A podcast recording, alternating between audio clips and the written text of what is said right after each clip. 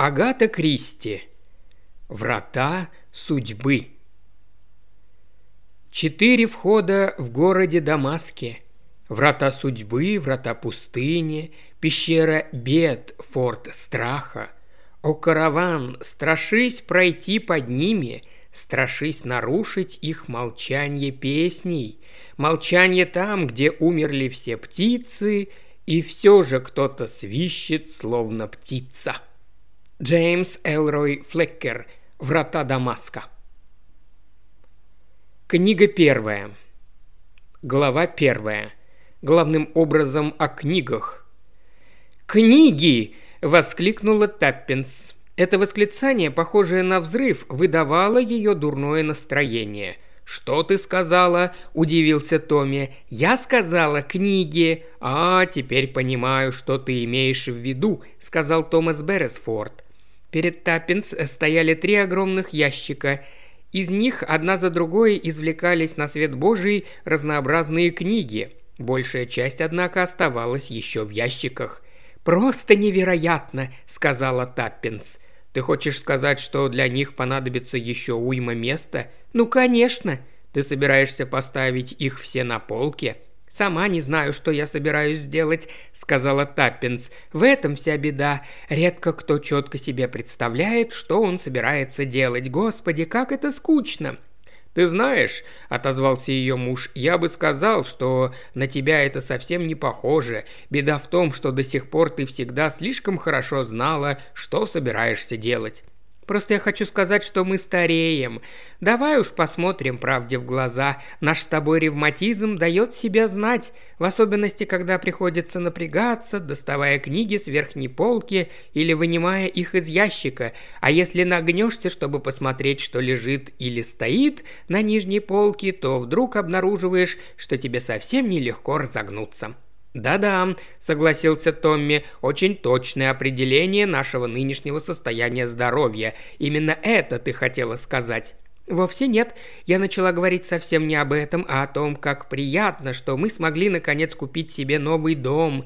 Именно такой, в котором нам всегда хотелось жить, такой, о котором мечтали. Разумеется, внеся некоторые изменения в его планировку» сломав, например, стенку, чтобы соединить две комнаты в одну, а потом пристроив к ней веранду, которую твой подрядчик будет называть лишней комнатой, а я лоджией.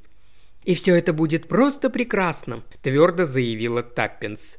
«И когда все будет закончено, этот дом станет просто неузнаваемым, ты этого добиваешься?» Ничего подобного. Я только хочу сказать, что когда все будет закончено, ты придешь в совершенный восторг и поймешь, какая у тебя умная жена и какой у нее отличный вкус, прямо как у настоящей художницы. «Прекрасно», — сказал Томми, — «постараюсь запомнить». «Запоминать не надо», — сказала Таппинс, — «это будет неподдельный восторг».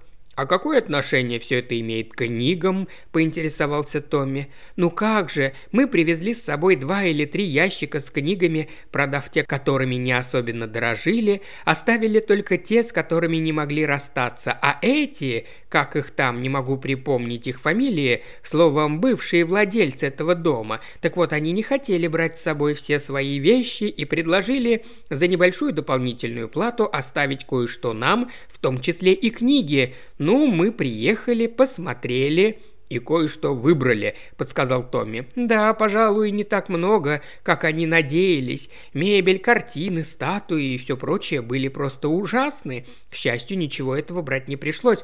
Но вот когда я увидела разные книги, чего там только не было, и сказки, и детские песенки, и салонные романы, некоторые из них я очень любила, я и сейчас их люблю. Так приятно было увидеть самые любимые мои книги, и я решила их приобрести». Вот, например, миф об Андрокле и Льве. Помню, я читала его, когда мне было 8 лет. Эндрю Лэнг. Скажи, пожалуйста, Таппинс, неужели ты правда умела читать 8 лет? Конечно, я научилась читать в 5. Когда я была ребенком, все дети умели читать. Нас, по-моему, даже никто не учил. Нам читали вслух, мы запоминали, где лежит книга, которая понравилась. Отправлялись к шкафу, нам всегда разрешалось смотреть и брать все, что хочется. Брали книгу и начинали читать, не заботясь о том, как написано то или иное слово. Впоследствии, однако, оказалось, что это не столь уж хорошо, поскольку я так и не научилась правильно писать. А если бы года в четыре меня научили писать, то все было бы великолепно. Отец, конечно, учил меня арифметике, сложению, вычитанию и умножению. Он говорил, что таблица умножения самая полезная вещь на свете, а потом я научилась и делить тоже. Какой-то, наверное, был умный человек. «Не думаю», — сказала Таппинс, — «просто это был очень, очень хороший и добрый человек». Но мы, по-моему, уклонились от темы. Да, конечно. Так вот, как я уже сказала, когда я подумала, что можно снова почитать про Андрокла с его львом, по-моему, этот миф был в сборнике рассказов о животных Эндрю Лэнга. Я ужасно обрадовалась. Там был еще рассказ «Один день моей жизни в Итоне», написанный учеником этой школы. Не знаю, почему мне захотелось его прочесть, но захотелось. Это одна из моих любимейших книг. Были там и классические книги – Часы с кукушкой и ферма на четыре ветра, миссис Молсуорт. «Ладно, достаточно», — сказал Томми. «Мне не нужен полный перечень шедевров, которыми ты увлекалась в детстве». «Я просто хочу сказать, что теперь эти книги не достанешь. Иногда они переиздаются, но со всякими изменениями, и картинки в них другие. Знаешь, я как-то увидела Алису в «Стране чудес» и просто не могла ее узнать. Все казалось таким странным.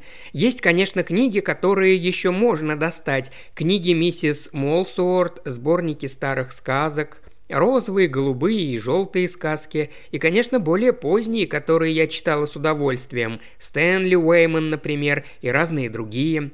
«Понятно», — сказал Томми. «Ты соблазнилась, решила, что стоит купить». «Совершенно верно. К тому же, уверяю тебя, стоило это совсем недорого. И теперь это наши книги. Беда только в том, что их оказалось слишком много, и тех полок, которые мы заказали, определенно не хватит. Что ты скажешь насчет твоего святилища, кабинета? Найдется там место для этих книг?» «Нет, не найдется», – решительно заявил Томми. «Там не хватит места и для моих собственных. «Господи ты, боже мой!» – досадливо воскликнула Таппенс.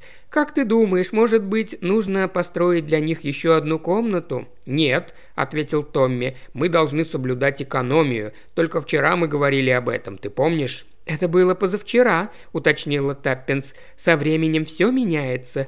Но сейчас я сделаю вот что. Поставлю на эти полки книги, с которыми не могу расстаться. А остальные, о них подумаем потом. Ведь можно найти, например, детскую больницу или еще какое-нибудь учреждение, где захотят взять книги. Можно еще попробовать их продать. Не думаю, чтобы нашлись покупатели. Мне кажется, здесь нет ничего особо ценного. «Ну не скажи», – заметил Томми. «Вдруг среди этих книг окажется такая, о которой какой-нибудь книголюб мечтал всю жизнь». А пока их нужно каким-то образом разместить на полках, заглянув предварительно в каждую, чтобы установить, помню ли я ее и хочу ли иметь у себя. Нужно попробовать их рассортировать хотя бы приблизительно. Ну, ты знаешь как, приключения к приключениям, отдельно сказки, рассказы для детей, те книжки, в которых говорится о школах, где учатся непременно только богатые дети.